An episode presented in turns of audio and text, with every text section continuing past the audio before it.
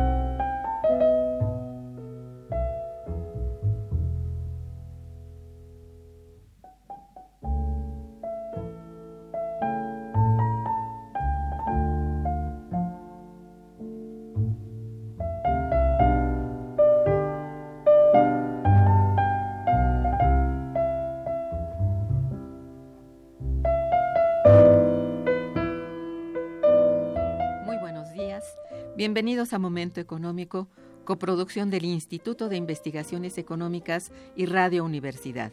Les saluda Irma Manrique, investigadora del Instituto de Investigaciones Económicas, hoy jueves 28 de septiembre de 2017. El tema que abordaremos el día de hoy es el sector agroalimentario en México ante un nuevo Telecán. Y para ello contamos con la valiosa presencia de nuestros compañeros doctora Jessica Mariela Tolentino Martínez y del maestro Agustín Rojas Martínez. Bienvenidos. Gracias. Gracias, doctora. El teléfono en el estudio es 55 36 89 89 con dos líneas. Asimismo, los, les invitamos a comunicarse desde el interior de la República al teléfono LADA sin costo 01800 505 2688. La dirección de correo electrónico para que nos envíen sus mensajes es una sola palabra, momentoeconómico, arroba unam.mx. También pueden escucharnos a través de la página de internet www.radio.unam.mx y www.iiec.unam.mx. De nuestros invitados. Jessica Tolentino Martínez es doctora en Geografía por la Universidad Nacional Autónoma de México, investigadora asociada C de tiempo completo en el Instituto de Investigaciones Económicas de la UNAM. Imparte docencia en el Colegio de Geografía de la Facultad de Filosofía y Letras de esta casa de estudios. Ha desarrollado investigaciones sobre sistemas agroalimentarios localizados y sistemas productivos locales, centrándose en la configuración de procesos organizativos y de diferenciación productiva para su desarrollo. Es miembro del Sistema Nacional de Investigadores. Entre sus artículos y capítulos de, de libros destacan, destacan la denominación de origen arroz de Morelos, un resultado de vinculación y conformación de redes, en Revista Mexicana de Ciencias Agrícolas del Instituto Nacional de Investigaciones Agrícolas y Pecuarias la situación de los granos básicos en México como punto vulnerable de la seguridad alimentaria, en implicaciones regionales de la seguridad alimentaria en la estructura del desarrollo en México, eh, coordinado por Felipe Torres. Eh, uno más que es reflexiones sobre seguridad alimentaria, búsqueda y alternativas para el desarrollo en México, en donde coordina en conjunto con mm, Felipe Torres y Mm, María del Carmen del Valle. Agustín Rojas Martínez es licenciado y maestro en Economía por la Universidad Nacional Autónoma de México, técnico académico asociado de tiempo completo en el Instituto de Investigaciones Económicas de la propia UNAM, en las unidades de investigación de economía urbana y regional y de economía del sector agroalimentario. Sus líneas de investigación son economía de la alimentación y el desarrollo regional, seguridad alimentaria, pobreza y desigualdad social, y entre sus publicaciones recientes destacan Política económica y política social en México, desequilibrio y saldos, eh, expectativas de la distribución electrónica de alimentos en México y el suelo agrícola en México, retrospección y prospectiva para la seguridad alimentaria en prensa.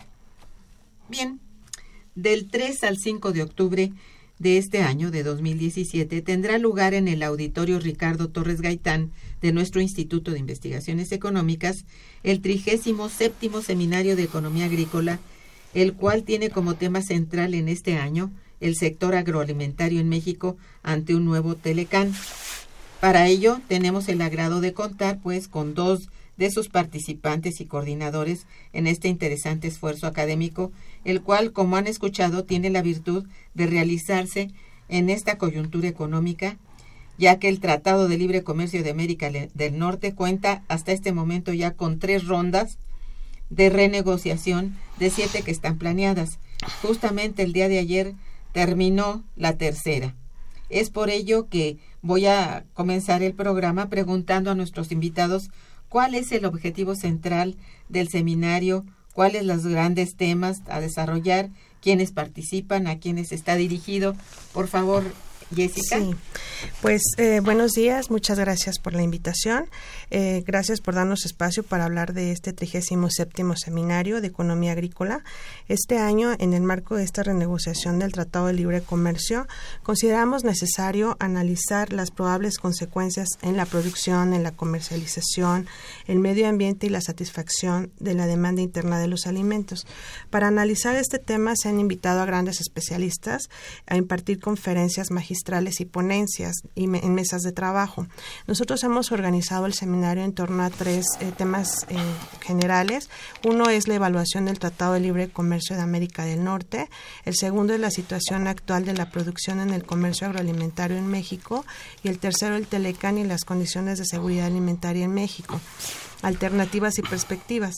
En torno a estos temas tenemos conferencistas magistrales eh, de los temas que abrirán los días, que abrirán, perdón, las mesas de trabajo. Contamos con la participación, por ejemplo, del doctor Casio Lucieli, del doctor José Luis Calva y del doctor Carlos Labastida. En las mesas también tenemos gente de amplia, amplio reconocimiento en el tema, como es el caso de la doctora Blanca Rubio, el doctor Abelardo Ávila del Instituto Nacional de Ciencias Médicas y Nutrición Salvador Subirán, del maestro Álvaro Urret, por ejemplo, que es presidente de la Unión de Productores y Comerciantes de Hortalizas de la Central de Abasto de la Ciudad de México, de la doctora Oswald del CRIM, y pues también contamos con participación, por ejemplo, de la Universidad Autónoma de Chapingo, con la doctora Rita Centechus, entre otros eh, expositores que, bueno, son de gran relevancia en el tema. Muy bien, esto se realizará en tres días. En tres días en el Instituto de Investigaciones Económicas es ¿El del 3 al 5, de 10 de la mañana es a 2 de la tarde. Hay un intermedio, nada más. En la tarde no hay. En la tarde no hay actividades. Muy bien, es necesario sí, saber puntualizar. Sí. Muy bien. Eh, Agustín, cuando hacemos referencia al sector agropecuario en México, ¿de qué debemos hablar exactamente? Es decir, cómo está compuesto, qué es lo que lo comprende, qué tan importante y necesario es para la economía y el desarrollo del país. Claro. Bueno, antes que nada, muchas gracias por la invitación, doctora. Es un gusto estar con ustedes aquí reflexionando sobre temas de prioritarios en la agenda nacional. Eh, cuando hablamos del sector agropecuario en México, de lo que estamos hablando prácticamente son de las ramas vinculadas con la producción alimentaria. En este caso, principalmente con la agricultura, la ganadería, aunque también tiene que ver con la pesca, agricultura e incluso la silvicultura. Pero principalmente en términos del análisis y también del impacto que tiene el sector, se puede en este caso referir prácticamente a la producción agrícola y ganadera. Eh, en ese sentido, eh, ¿por qué es importante para la economía? Eh, como lo experimentamos eh, desde el, en mediados del siglo pasado, durante el periodo de sustitución de importaciones, el sector primario fungió como la base del desarrollo económico.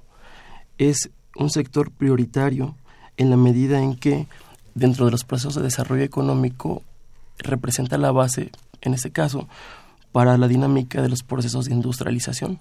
Es decir, en un primer momento abastece de las materias primas y de aquellos productos que son, eh, digámoslo así, elementales para los procesos prácticamente industriales, aunque después la participación que va teniendo el sector agropecuario dentro de la misma dinámica de industrialización es menor, en la medida en que prácticamente conforme avanza el proceso industrial y en ese sentido se va acrecentando, la demanda de productos primarios va en este caso descendiendo, aunque no deja de ser importante para el desarrollo económico, en la medida que conforme avanzan las fases, se demanda en mayor medida la sustitución de bienes intermedios y finalmente la demanda de bienes de capital, que en ese sentido es, digamos, el objetivo de un proceso integral de industrialización para un país.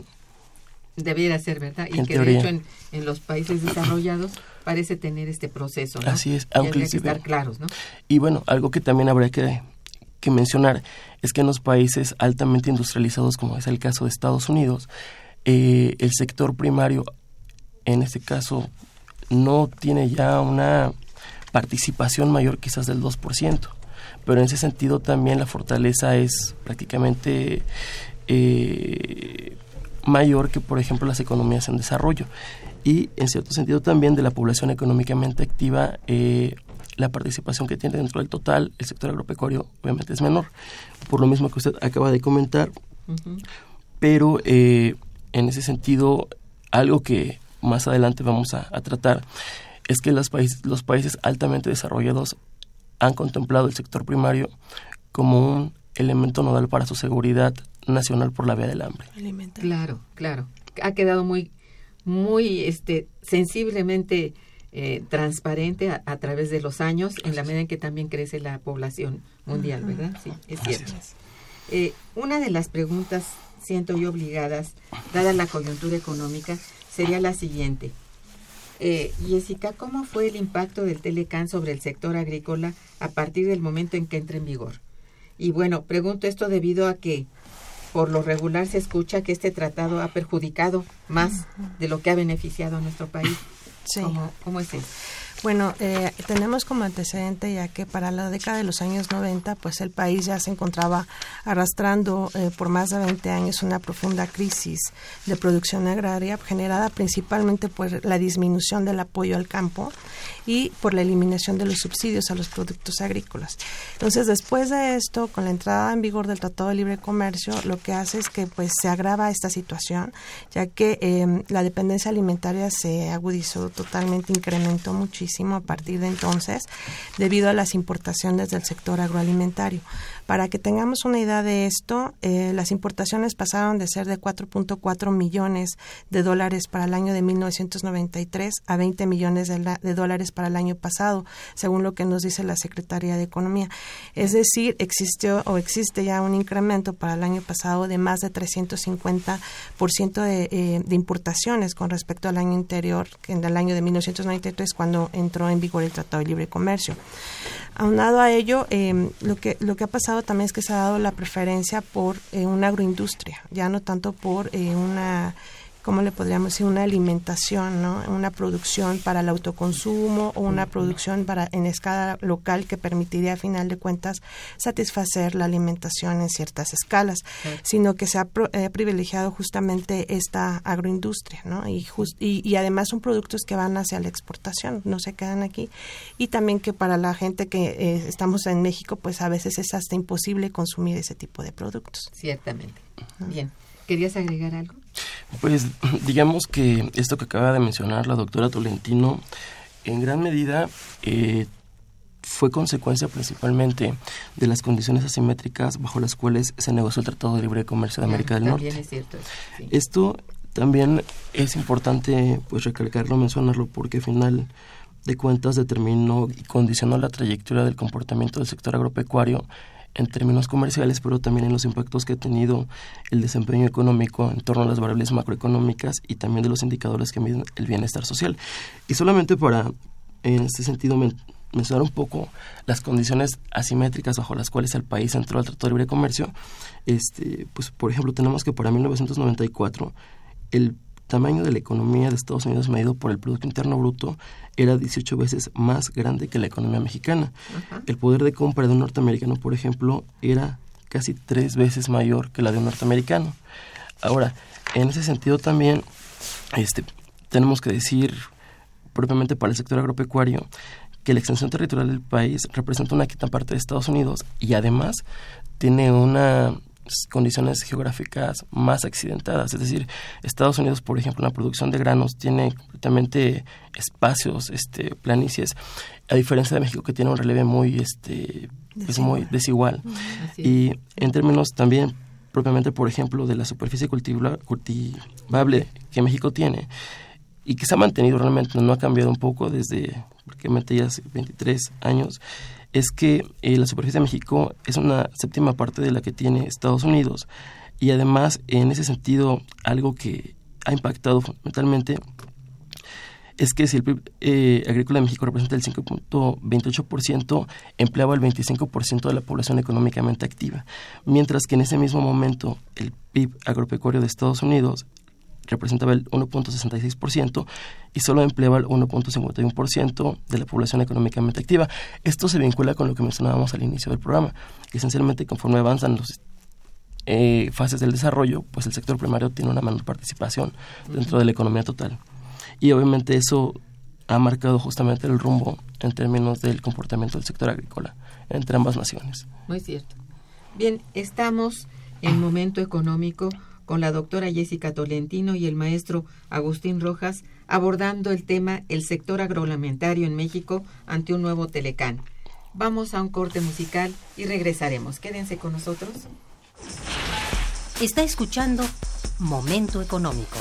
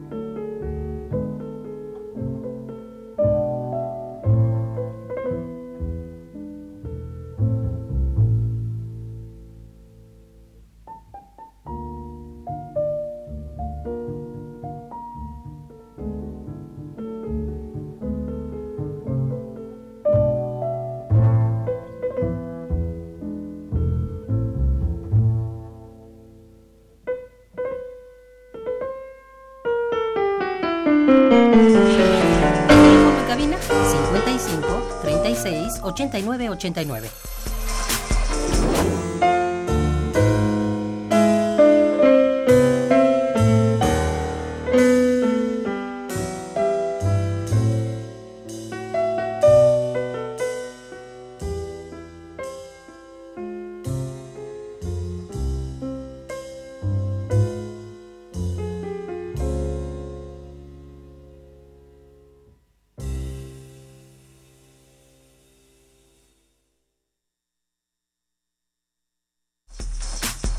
Continuamos en Momento Económico.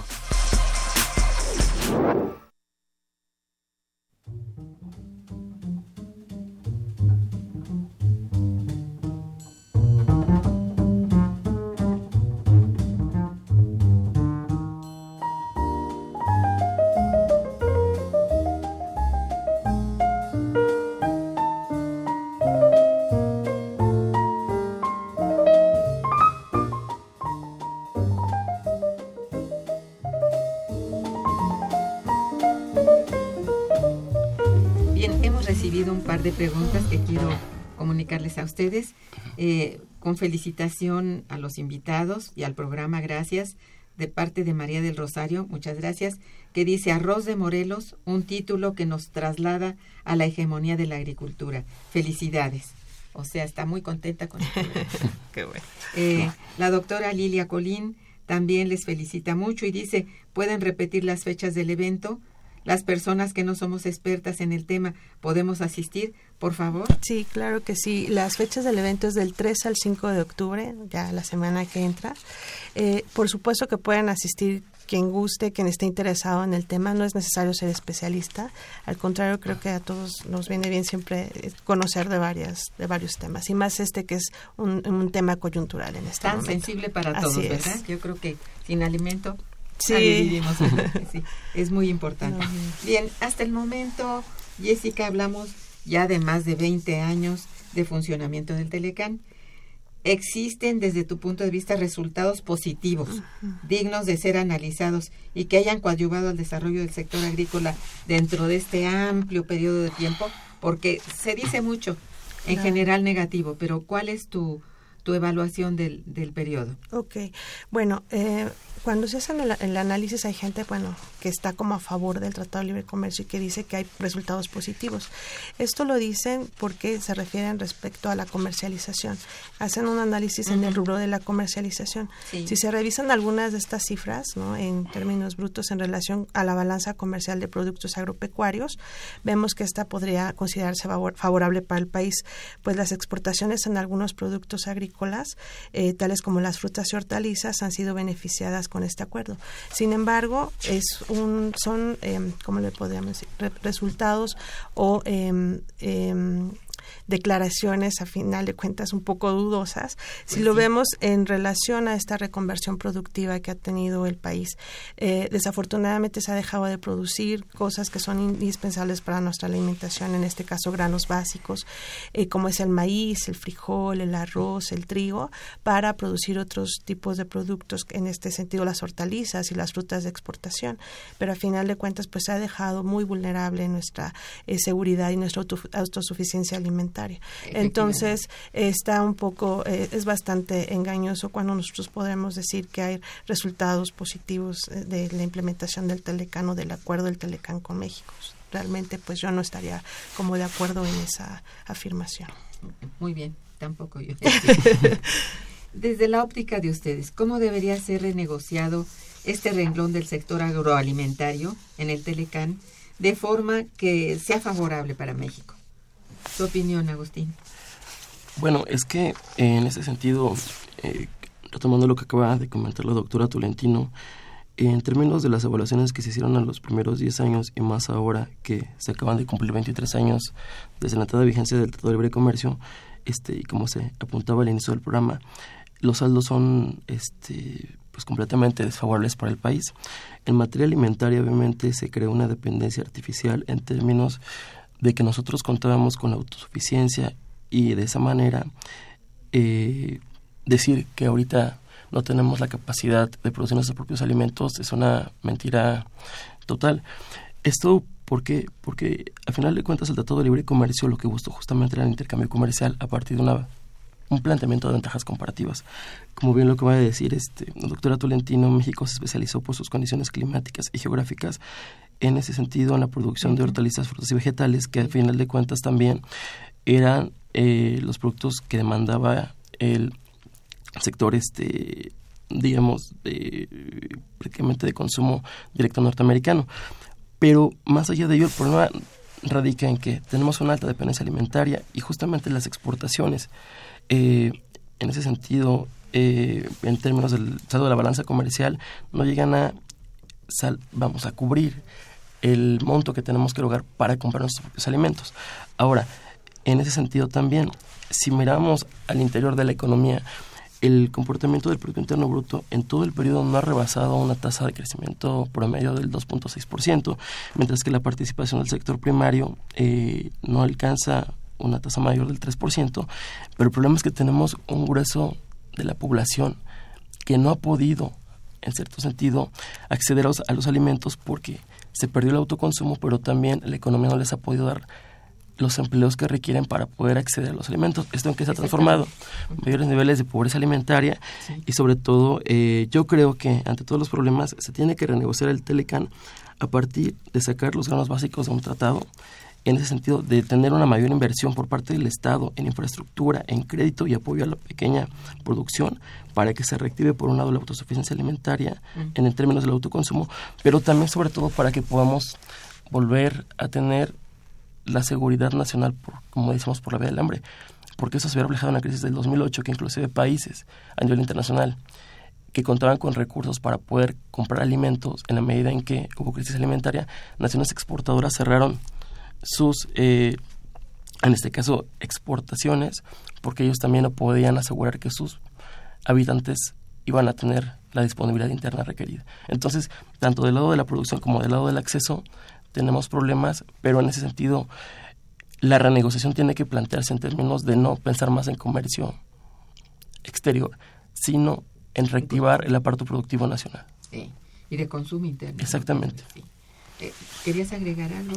Eh, bueno, yo creo que debe de renegociarse también. La gente que está ahí debe de ver eh, las particularidades que tenemos en las regiones, lo, la, la, potencialidad de las regiones. Realmente nosotros tenemos, creo que, eh, grandes eh, productores, gracias a que han sobrevivido en circunstancias ínfimas, ¿no? heroicas, ¿no? heroicas realmente, y Sí. que tienen muchas posibilidades. Muchos de ellos están eh, puestísimos. Si tú vas al campo, ellos están eh, animadísimos con seguir produciendo, con seguir este, trabajando en el campo y tenemos realmente unas regiones muy ricas, ¿no? O sea, tierras muy ricas y que sí se podrían reactivar este, circuitos, ¿no? Este, cadenas de comercialización local con respecto a productos eh, que sean específicos de los territorios. Entonces, tendríamos que eh, poner en la mesa ese tipo de, de cuestiones, ¿no? Bueno, ¿y cuáles son las regiones de nuestro país en donde se produce la mayor cantidad de granos básicos y cuál es el destino de esta producción? Pregunto esto porque es muy importante conocer el dato para saber qué proporción es la que está en juego al ser renegociado el tratado. Yo creo que esto es Es importante, sí. Eh, bueno, los eh, principales granos que nosotros, bueno, los básicos, como ya mencionaba, son dos. Eh, de- de- desde la época prehispánica nuestra alimentación se ha basado en el maíz y el frijol, ¿no? Este, pero se ha incorporado, bueno, el trigo, ¿no? El arroz a nuestra dieta eh, a nuestra dieta diaria. Eh, las regiones más productivas son la región noreste, por ejemplo, Sinaloa, Chihuahua, Durango, Occidente, Jalisco, Michoacán, Centro Occidente, Zacatecas, San Luis Potosí, Guanajuato, que son las más productivas an- ante la- a, esta producción de granos básicos. Eh, pero sin lugar a dudas, bueno, el maíz, que es uno de los más importantes, se produce en prácticamente todos los todos los estados de, la. República, así es. Sin embargo, bueno, Sonora, eh, Sinaloa, perdón, Jalisco, Michoacán, Chiapas son los que concentran más del 50% de la producción. Respecto al trigo, los principales productores son Sonora, Baja California, Guanajuato y Michoacán, que acumulan más del 80% de la producción total.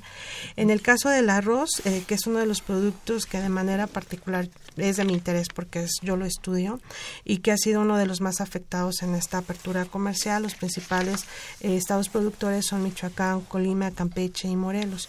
Sin embargo, bueno, lo que estamos observando de que ya para eh, el año pasado, por ejemplo, en el caso de las importaciones del arroz, ya se necesitaba el 85% de, de, este, de, de importaciones para satisfacer el consumo interno.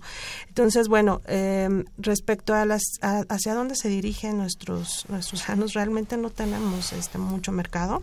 El maíz, por ejemplo, se exporta principalmente al centro y sur de América, países como Colombia, Guatemala y El Salvador. Eh, en el caso del arroz, bueno, pues dependemos total, eh, prácticamente totalmente del arroz, ¿no? El 15% solamente se produce en México. Y, eh, por ejemplo, en el caso del frijol, que es en el que estamos un poco, eh, pues mejor en cuestión de la producción, se exporta a Estados Unidos, India, Angola, eh, Perú. Y bueno, la producción, la producción es muy importante, ¿no? Por ejemplo, el, en, al- en el caso del maíz producimos 24 millones de toneladas por año, eh, frijol 970 mil tonela- toneladas por año, trigo 4 mil millones tone- de toneladas, en el arroz 236 millones de toneladas, pero lo que vemos es que pues la producción realmente es una producción eh, pues muy baja aún así, ¿no? En el caso del frijol no es así, este, pero eh, pues estamos eh, prácticamente totalmente de- muy dependientes, ¿no? De- Ese es de- el de dato, fuera. ¿no? Y realmente para renegociarlo, este sí requiere renegociación. Este sí requiere Profundamente sí. pensando en una política pública hacia adentro, ¿no? Hacia adentro, así es. Sí. Sí, no, y, y además yo considero que tenemos este, todas las, las eh, como les decía, todas las eh, facilidades, tenemos productos de excelente calidad. Eh, yo les comentaba, por ejemplo, en el caso del arroz, tenemos la denominación de origen del arroz del estado de Morelos, ¿no? Es un arroz de excelente calidad, es un arroz eh, de, de exportación eh, realmente y que se debería de prestar atención en este tipo de productos, ¿no? Que, que se pueden este, colocar en los mercados también en este en esta renegociación. O sea, definitivamente hay ¿Cuál cosas es la que podemos Jessica, en este caso? en este caso, el apoyo. Eh, hay falta de apoyo, hay, hay muchas este, cuestiones, por ejemplo, el hecho de la comercialización. No pueden ocupar también el nombre de Morelos, por ejemplo, sus empaques, porque este pues está registrado ya por una comercializadora extranjera. Entonces, sí, entonces eh, pasan cosas realmente descabelladas, Absurdas, eh, pues, absurdas, pero bueno, eh, le digo, pero hay, hay oportunidades, hay productos de excelente calidad en todo el territorio. Tenemos actualmente 15 denominaciones de origen, este, varias de ellas pues son eh, respecto a productos agrícolas. ¿no? que podemos explotar y se pueden poner Y en el renegociar. renegociar así es Muy se bien. pueden poner en la mesa Esto es muy importante. Muy bien, este eh, tenemos otras llamadas que quiero hacerles Claro. eh, dar de su conocimiento. Felicita al programa y a los invitados José Ambrís, quien dice el Tratado de Libre Comercio Agroalimentario trajo consigo la ruina de los productores mexicanos y la dependencia alimenticia de México con respecto a otras naciones. Bueno, sí, es un tanto lo que acaba de expresar la doctora Tolentino y también en su momento Agustín, pues sí, así estamos, ¿no? Eh, Rodolfo Chávez también los felicita y dice, para generar un consumo interno, México necesita un tratado de libre comercio, sobre todo con Estados Unidos, se pregunta él. no no Eh, más bien eso, no, ¿verdad? Yo creo que no, no, necesi- no necesitaríamos realmente, ¿no? Tenemos muchos No tratados. debiéramos. No debiéramos necesitar. Y además contamos con muchos tratados de libre comercio. Ayer platicábamos justamente Agustín y yo y decíamos eso, es que cuando ya entró el Tratado de Libre Comercio ya teníamos muchos tratados, ¿no? Con otros países y Así es. realmente pues no estaban funcionando. Entramos con este y pues nos fue todavía peor. Y nada más para puntualizar un poco justamente esto que comenta eh, la doctora, es que en el momento en que se negocia el Telecán, México era el país en vías de desarrollo más abierto a la economía. Pero desde la entrada del Telecán, el 80% de las exportaciones son dirigidas a Estados Unidos, el 90% de las importaciones prácticamente también. Entonces lo que tenemos es este una concentración justamente de los flujos comerciales y que obviamente eso también determina en gran medida las condiciones bajo las cuales actualmente se puede negociar el tratado, que obviamente Estados Unidos y Canadá van a, a fijar sus posturas y en gran medida también son condiciones de desigualdad que se van a, a tener y posteriormente quizás si se llega a renegociar el capítulo agropecuario. Hasta ahorita, bueno, por lo que se conoce, que es bien poco, es muy, de veras, que absurdo que no sepamos en qué términos termina cada ronda. Claro. Tengo la impresión, por lo que poco que se dice, es que hay más cesión por parte de México que de logro. Entonces eso me preocupa muchísimo Claro. en términos sobre todo del sector agroalimentario. Así es. Hay otros renglones muy preocupantes, pero este es muy preocupante. Así es. Y bueno, qué lástima, ¿no? Por ello. Sí. Este, vamos a un puente musical y volveremos. Está escuchando Momento Económico por Radio UNAM.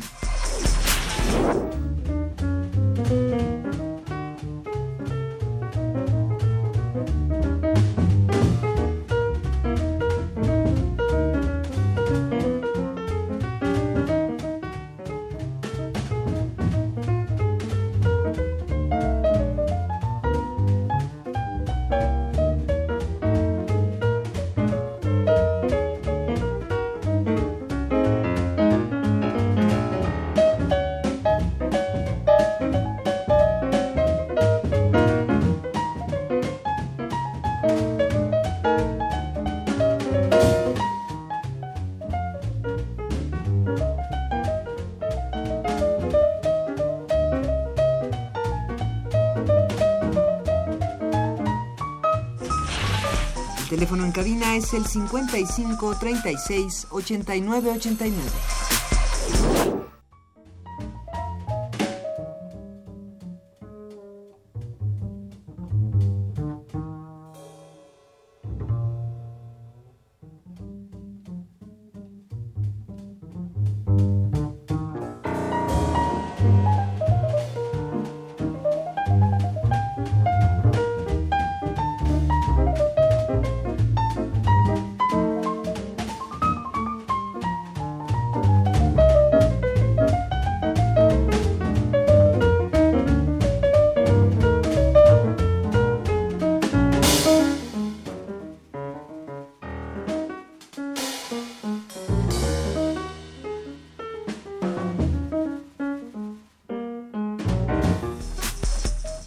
Continuamos en Momento Económico.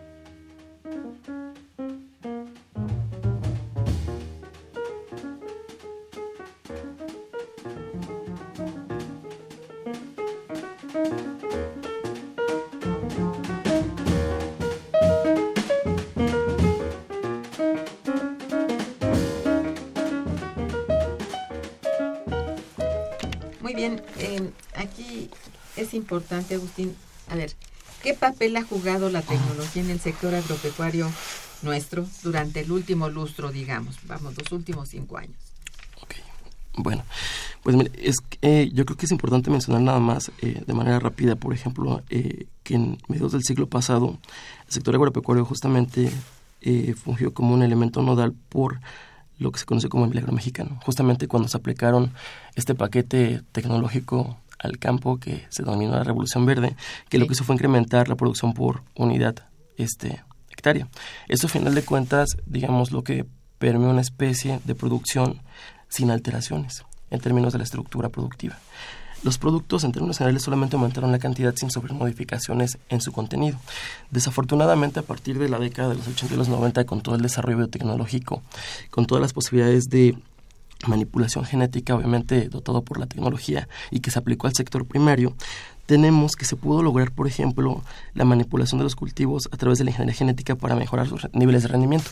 Aquí también un hecho importante que es lo que ha logrado la industria, por ejemplo, la, la agroindustria, es controlar los procesos productivos, de producir semillas genéticamente modificadas para los productores, a las cuales les tienen que aplicar los fertilizantes que ellos nos producen y que son denominadas, por ejemplo, semillas Terminator. En caso de no aplicar el fertilizante o aquellos insumos que se requiera para cubrirlo de plagas, por ejemplo, o de alguna catástrofe natural, este, no se dan y solamente sirven para un ciclo productivo. ¿no? Entonces, constantemente los campesinos tienen que empezar a comprar nuevamente ¿no? sus productos, a diferencia de épocas anteriores donde cada semilla de la cosecha se podría reinvertir, ¿no? Pero eso no es todo. O sea, a partir de también de la manipulación de las semillas se presentaron posibilidades para, por ejemplo, mejorar los sistemas aplicados a pie de granja, con todo lo que tiene que ver, por ejemplo, con este, gallinas, eh, producción porcina y demás. En el caso también del huevo y de la leche. Eh, ¿Esto qué es lo que tuvo como consecuencia? Una oferta mundial de alimentos que en este caso sobrepasó la demanda. Teníamos stocks alimentarios que en ese sentido pueden alimentar una, dos, hasta tres veces, inclusive más a la población mundial. En ese sentido, pues por ejemplo, las crisis económicas y posteriormente sus afectaciones en crisis alimentarias se dan por la vía del ingreso, no por la falta de alimentos, cosa que todavía se está presentando. Desafortunadamente, decía yo, cuando se presenta toda esta posibilidad tecnológica, la industria alimentaria, haciendo uso de ella, modifica ya el contenido de los productos. ¿Y eso qué quiere decir? Que los altera y esto implica que paulatinamente comienzan a tener efectos sobre la salud, en el sentido en que los alimentos dejan de mantener su peculiaridad, por ejemplo, regularmente de ser perecederos, para poder tener tiempos mayores de vida. Es decir, se les aplican conservadores, este, aditivos, eh, modificaciones químicas. Y lo que tenemos fundamentalmente, por ejemplo, es que en la medida en que se desarrolla aplicado con, mediante el desarrollo tecnológico aplicado a la producción alimentaria, también se retrasan los tiempos de circulación de las mercancías. Ahora, por ejemplo, ¿esto con qué tiene que ver? Que a la par de la producción en términos alimentarios y con un mayor nivel de circulación, se da que no solamente los alimentos se van a producir para el consumo regional, sino los alimentos pueden brincar inclusive de continentes, tener tiempos de vida, decía yo, medio año, un año, un y medio, inclusive más, dependiendo del tiempo de que se le puede llegar a poner a cada producto, por ejemplo, de los conservadores. Pero esencialmente, esta manipulación genética en la industria alimentaria ha tenido efectos nocivos, por ejemplo, sobre la salud, en términos de que el consumo alimentario, creo yo, ha sido el que ha tenido los saldos más drásticos en términos del papel que ha jugado la tecnología en el sector agropecuario. ¿Y por qué? porque en términos generales este, se podría decir que se configuró, a diferencia del pasado, por ejemplo, en el caso de México, un patrón alimentario que ahora netamente es de libre comercio, regido por agroindustrias, pero que en términos generales, en cuestiones del consumo, ha impactado en términos, por ejemplo, de obesidad, sobrepeso y el desarrollo de enfermedades crónico-generativas. Solamente, por ejemplo, para mencionar unos datos para México, tenemos que actualmente el 70% de la población mexicana presenta sobrepeso y un tercio de la población actualmente tiene obesidad. Pero más aún, ¿no? Entre 2006, por ejemplo, y 2005, de acuerdo, perdón, 2015-16, de acuerdo con las encuestas de salud y nutrición, este, reportamos que han fallecido 1.7 millones de personas, principalmente asociadas a cuatro enfermedades que se vinculan con la alimentación, que son la diabetes, las isquemias del corazón, enfermedades hipertensivas y formas de hiperalimentación, que en este caso vinculadas con el consumo de, calorías. Pero eh, digamos que el elemento que ahorita ha tenido mayor trascendencia es que en el mes de noviembre del año pasado el Estado mexicano declaró una emergencia sanitaria por diabetes y obesidad justamente. En ese sentido, tenemos que 7 millones de personas actualmente padecen diabetes y solo una cuarta parte tienen control metabólico. Esto obviamente ha provocado que anualmente 98 mil mexicanos mueran por esta causa y hasta 2015 pues existían 11.5 millones de diabéticos en México. La peor, digamos, el peor escenario que se ha calculado, pronosticado, es que hacia 2030 eh, entre el 10 y el 15% de la población en México va a ser diabético. Y esto le va a generar, en cierto sentido, problemas al sector salud y a las finanzas públicas, porque desde ahorita ya no tenemos, eh, en cierto sentido, la capacidad para atender estos problemas que desbordan los cuadros básicos y que en este caso, aunque por ejemplo el Seguro Popular ha tenido una cobertura en términos de la amplitud eh, poblacional, no cubre el tratamiento en términos generales de estas enfermedades que van a, permear, ¿no? Y lo peor de todo es que este es un problema de seguridad alimentaria y un problema de libre comercio. ¿Por qué? Porque si esto le sumamos, por ejemplo, las recientes notas de que el maíz que importamos, que es el 90% es transgénico, pues tenemos que prácticamente estamos vulnerables. O sea, realmente el escenario no va a cambiar en la medida en que también decimos no podamos producir nuestros propios alimentos acorde a, en este caso, emplear semillas que son tradicionales. ¿no? Yo quisiera comentar ahí una, Este, bueno, comentarles que viene, por ejemplo, este doctor Abelardo Ávila al seminario. Él va a hablar justamente de estos cambios en el consumo de alimentos de la población mexicana asociados al Telecán y las consecuencias en la salud. Entonces, bueno, eh, sí, como ven, pues tenemos como varios temas que se van a estar tocando en el seminario y también este referente a la salud y a la alimentación como consecuencia del Telecán o estos cambios en los patrones alimenticios, pues también será tocado. Entonces, para que se animen a ir también al seminario. Asistan, por favor, de veras, es un seminario muy acreditado y bueno, esperamos que la gente se sensibilice, ¿no? Porque eh, lo que se diga allí es no es para para pagar por algo, sino más bien para aceptar lo que está ocurriendo y bueno, tomar sus medidas cada quien desde su trinchera, ¿no? Claro. Lo que se puede. Este, hay llamadas de Felipe López que dice, felicito a los invitados, dice, ¿podrán dar alguna fuente donde encuentre el tema de proyectos de inversión?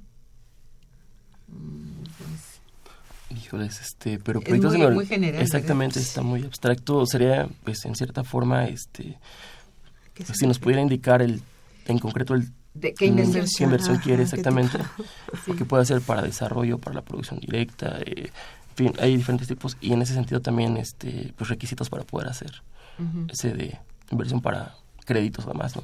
Sí, hay mucho. Digamos que es muy vasto el, realmente el, la bibliografía existente y sería difícil en este momento traer a la memoria esto, ¿no? Sin embargo, puede llamar más tarde al Instituto de Investigaciones Económicas, a la extensión. Es la 42419.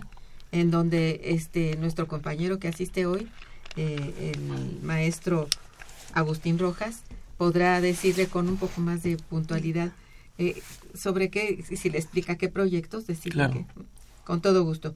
Hugo Retana felicita también a los invitados y al programa y dice, un conductor de Radio Centro, Sarmiento, ha dicho que el TLC ha sido bueno para México. ¿Qué opinan de la postura de algunas personas como este señor? Pues bueno, nada más, un poco para contestar de manera rapidísima. Es que como decía el doctor Tolentino al inicio, ¿no? Es que hay formas de valorar el Telecán. Exacto. Eh, una es, por ejemplo, por los resultados inmediatos y la otra por los objetivos planteados al inicio. Regularmente, en la primera que acabo de mencionar, este, pues obviamente el resultado ha sido que los flujos comerciales se han incrementado. Y en ese sentido, en el caso agro- agroalimentario, pues la balanza en los dos últimos años ha sido positiva, pero justamente por lo que decíamos, ¿no? Porque las hortalizas en estos, estos periodos ya recientes pudieron compensar las importaciones de granos. Pero eh, si uno amplía la mirada y empieza a partir del Telecán a evaluar el desempeño económico, prácticamente vemos que es un desastre. Eso sí, habría que mencionarlo. Y justamente imagino que en ese sentido es como por parámetros netamente comerciales, de flujos comerciales, este, el periodista pues puede llegar a esa conclusión, ¿no? Sí. Un poco estrecha. Así, en, sí, en términos mu- muy general. Claro. Y quién sabe qué, a qué se refiere, ¿no? Porque, bueno, ya en términos así, este, vistos con más objetividad, realmente no ha sido Nada nada, nada bueno para México. No. ¿eh? Y lo vemos ahora que, que se niegan a renegociar y que ponen tantas trabas y que, bueno, sobre todo in- quieren imponer un sistema arancelario, que esto se había olvidado hace décadas, ¿verdad? Y que, bueno, eh, choca contra las ideas eh, más recientes sobre lo que puede ser el desarrollo económico, ¿no? Claro. Realmente la apertura ha sido difícil, muy difícil para México y luego decir que no, que ahora se, se cierra con aranceles, pues, por favor, ¿no? Este, y no en el caso de México, ¿no? Bien, uno de los, bueno, aspectos importantes lo ha estado tocando eh, Agustín, eh, al parecer ha sido eh, el sector de el comportamiento de las hortalizas y frutas y cereales y oleaginosas. Eh, a ver, ¿cómo ha sido el comportamiento de estos, eh, estrictamente hablando de ello, Jessie? Eh, bueno, eh, eso tendrá relación con lo que ahorita Sí, te has venido exactamente con lo que Sí. dice este Agustín. Sí vemos por un, un lado que bueno eh, ha crecido la dependencia con respecto de México con respecto a Estados Unidos al- a la cuestión de los granos, ¿no? Pero también de Estados Unidos a la cuestión de las hortalizas y de las frutas, ¿no? Eh, entonces ahí eh, lo que vamos lo que vamos a ver es que em, esta relación bueno pues está prácticamente si lo vemos de esa manera podemos decir que está empatada, ¿no? Pero la No, realidad no. jamás en la vida podemos este, no decir para que nada eso es por volumen y, y precio. Así Este, es. no, sí, no es por, eso, comparable, por eso yo creo que a veces también se atreve Trump a decir las aseveraciones que dice, ¿no? Claro. Por este tipo de productos, por ejemplo. Pero ¿qué es lo que hay detrás de esto? O sea, detrás de esto, pues hay a final de cuentas muchísimas cosas. Hay pobreza en el campo, hay este reconversión productiva, hay este abandono de, de- sí, hay, hay, hay el abandono, ¿no? De la siembra de productos para el autoconsumo, ¿no? Hay el abandono, el, el, el- el empleo, por ejemplo, ¿no? También, este, o sea, hay muchísimas otras cosas, este, que están detrás, ¿no? O sea, que no podemos Y que nada más más bien irnos perjudica. que más bien perjudica. No podemos irnos nada más con esta primera eh, impresión, ¿no? De que parecería que está, que fue, este, que ha sido beneficiosa en estos, en, en este rubro. Realmente no ha Y sido. de esa y que puede compensar, ¿verdad? que puede compensar, jamás el puede resto de compensar ¿no? granos básicos simplemente los granos. Y es. yo nada más quisiera mencionar algo rapidísimo en ese sentido. Es que de manera pues paradójica, el país desde la negociación del Telecan y obviamente dentro de su vigencia, se especializó en producir lo que no consume la población en México. O sea, el fuerte del consumo y de la cultura alimentaria mexicana está en los granos básicos. Sí. ¿no? principalmente el maíz. Entonces, realmente eh, parece inaudito que desde el 94 para acá el país no se haya preocupado, digo en este caso el Estado mexicano, en reactivar realmente los productos que son básicos o eran básicos en la dieta alimentaria, que en este caso, como mencionaba hace ratito, ¿no? Con toda la transformación de la industria alimentaria, ya lo que se consume, por ejemplo, en México se puede consumir en Inglaterra, en Argentina y demás, pero que históricamente era parte en ese sentido los granos básicos de la dieta de un mexicano. Entonces, ese es también algo que este pues más allá del comercio pues vulnera ¿no? la seguridad alimentaria y sobre todo en términos generales la estructura del consumo que históricamente habíamos detentado ¿no? todavía en el siglo anterior. Así es. Eh, perdón, Sí, eh, quería sí. comenzar- comentar este respecto también al programa del seminario de, de economía agrícola. Eh, a este, eh, eh, con respecto a las, a las hortalizas, por ejemplo, vamos a tener una a las hortalizas y las este, las frutas vamos a tener una participación de la doctora Yolanda Trápaga de la Facultad de Economía que eh, titula su ponencia como pobreza y ensalada pobreza y ensaladas detrás del muro. o sea que es un título bastante sugerente y pues seguramente la doctora pues ahondará bastante sobre este tema en particular. Sí, de este que acabamos de, de, este, este sí, claro, muy importante. Vamos a un puente musical y regresaremos.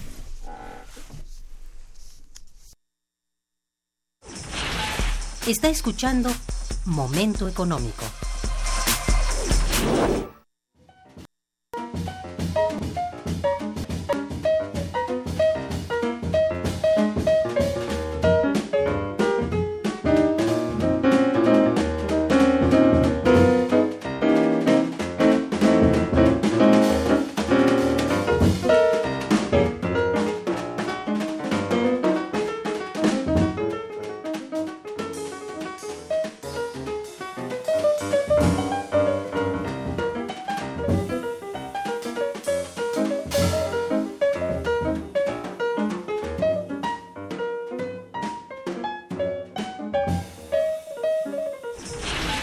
teléfono en cabina 55 36 89 89.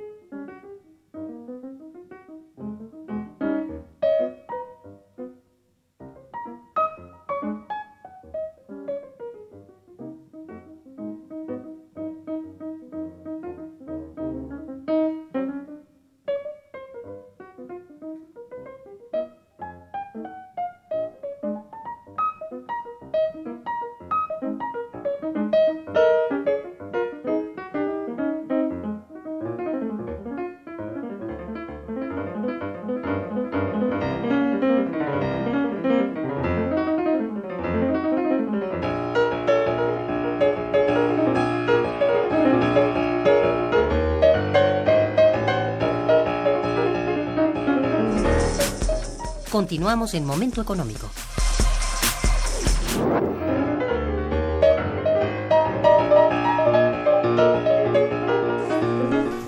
Muy bien, pues sería muy pertinente algunas conclusiones acerca en torno al estado, digamos, que guarda actualmente el sector alimentario en México. Eh, ¿Agustín? Sí, claro. Pues mire, creo que de los eh, hechos actuales es que el sector agropecuario experimenta una crisis productiva que ha, lo ha hecho incapaz de poder producir el nivel de alimentos que en este caso requiere la población en México que en ese sentido conforme pasa el tiempo se van aumentando en la medida en que el crecimiento demográfico presiona más, ¿no? Y eso obviamente presiona las importaciones. Eh, el crecimiento económico del país no ha sido suficiente para generar la cantidad de empleos necesarios para poder insertar a la población, que en ese sentido también, al no tener dicho empleo, no tiene fuentes de ingreso que le permitan acceder principalmente a los alimentos como condición básica. Eh, en términos generales, creo que siendo una evaluación, pues, digamos, de este periodo, se puede decir que no ha sido favorable el Tratado de Libre Comercio en términos del capítulo agropecuario. Se requiere mayor inversión en la producción local y también esto mismo puede ayudar a solventar los problemas de salud que en ese sentido de no eh, tomar las medidas preventivas pueden detonar una crisis, también una emergencia por el lado de la salud.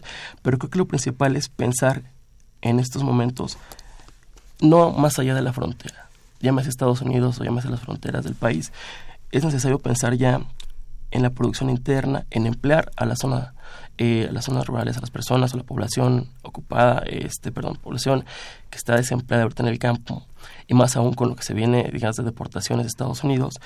Y este, sobre todo, creo que tenemos que pensar más que el debate si son flujos comerciales aquí o allá, en las alternativas que puede tener, en este caso, la economía y la producción interna para vender mejores condiciones por lo menos del acceso a la alimentación y de esa forma tratar de revertir las condiciones de pobreza, porque de hecho la política alimentaria, cabe mencionarlo, se ha convertido en una política asistencialista, focalizada no solamente ni siquiera para combatir la pobreza, más bien para contener los brotes de protesta social de las personas que no tienen ni siquiera la posibilidad de acceder a los alimentos. Tienes toda la razón.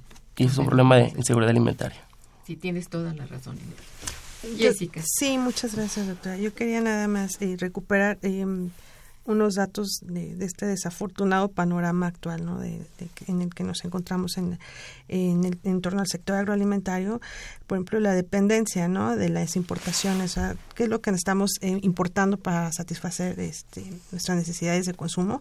en el caso del maíz, 29.7%, del trigo 48.3%, del arroz 85%, del frijol 5.1%, o sea, es lo que estamos este, necesitando ahorita, eh, eh, la, el porcentaje de, eh, de, importaciones que necesitamos para satisfacer nuestro consumo interno. Sin embargo, bueno, frente a este panorama que pues es tan malo, considero que hay como que hay luz, ¿no? Hay opciones, hay eh, entonces es necesario volver, vol, volcar la mirada hacia los productores primarios, es necesario volcar la mirada hacia las organizaciones de, de productores que las hay y hay unas muy fuertes uh -huh. y hay que eh, prestarles atención, ¿no? Hay que hay, hay que prestar atención en estos productos también, como mencionaba anteriormente, ya había mencionado eh, productos de excelente calidad que se producen en territorio mexicano, que únicamente se producen bajo esa en esas circunstancias en territorio mexicano debido a las particularidades este, de, la, de la tierra, pero no nada más a eso, sino a las particularidades organizativas este, de, de, de, los productores y hasta cierto punto hasta también una artesanalidad, artesanalidad de, de cómo producen también estos, estos productores. ¿verdad? Ay, ¿qué creen? Llegaron un montón de llamadas, ya me preocupé, pero voy a, voy a leerles eh, sí. rápidamente porque ya nos quedan pocos minutos. A ver, Hilda de San Román, que felicita a los invitados ya al programa. Gracias. Hay que tratar de consumir alimentos que no estén procesados en la medida de lo posible. Ojalá podamos recuperar una alimentación lo más natural. Bueno, sí estamos es. con ella. Alberto Torres felicita a los invitados ya al programa. Dice, ¿cuántos tratados de libre comercio tiene Estados Unidos? Uy. Uy. Nos toman curva. No lo tenemos a la mano, pero este seguramente, híjoles, no. no Yo no sé que como alrededor de unos treinta y tantos. Sí, son menos seguramente que los que tiene México, eso sí lo podemos este, mencionar. Sí, bueno, ¿han sido favorables sobre, solo para Estados Unidos estos tratados? Me temo que sí, pero yo no sé ustedes qué opinen, ¿no? no Por lo menos el Telecan sí. Eso es, y, eso es, y eso es seguro, tanto ¿no? que se ha quejado Trump, ¿verdad?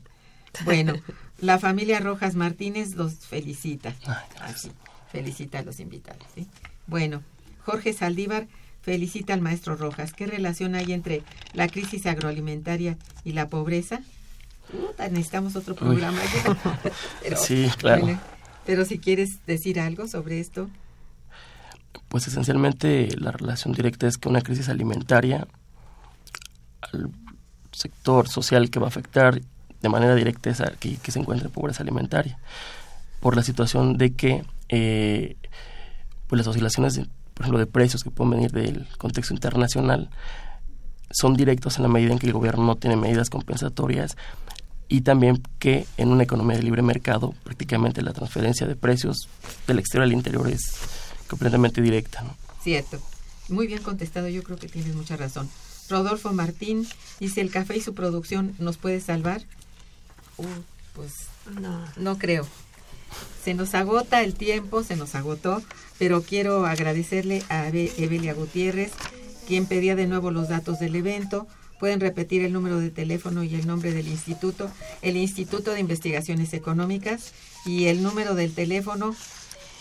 Este, ¿Cuál es el, el teléfono? El, el, el conmutador no, no me lo sé. Pero pueden entrar a la página del instituto y ahí este ¿Sería pues, qué teléfono? Eh, es, eh, Yo lo tengo aquí. ¿Lo tienes? A ver, sí, este, si gustan llamar a los teléfonos 5623-0093 o al 5623-0099, que es bueno, don, donde dan informes de, eh, de los eventos que hay en el instituto. También pueden consultar la página del instituto. Y bueno, recordando que el evento se, re, se realizará del 3 al 5 de octubre del 2017, de 10 a 14 horas. Muchas gracias, Jessica. Gracias. Bueno, este dice Jesús Hernández, ojalá se estudiara la alimentación que estamos llevando los mexicanos, porque junto con la Coca-Cola y los alimentos procesados nos estamos enfermando. Sí, Muy bien dicho y no, ha, no han dejado de repetirlo los invitados de hoy y otros que hemos tenido del propio sector, ¿no? Entonces les agradezco muchísimo a ambos su asistencia y sus conocimientos muy útiles para todos y a nuestros radioescuchas su participación. Muchas gracias. Bien, estuvo en los controles técnicos Socorro Montes Morales, en la producción Santiago Hernández y Araceli Martínez. Gracias. En la coordinación y conducción del programa, una servidora Irma Manrique, quien les desea muy buen día, pero mucho mejor fin de semana. Gracias. Gracias. Gracias.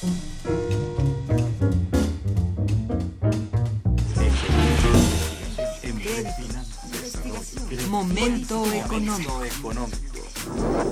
Radio UNAM y el Instituto de Investigaciones Económicas presentó Momento Económico.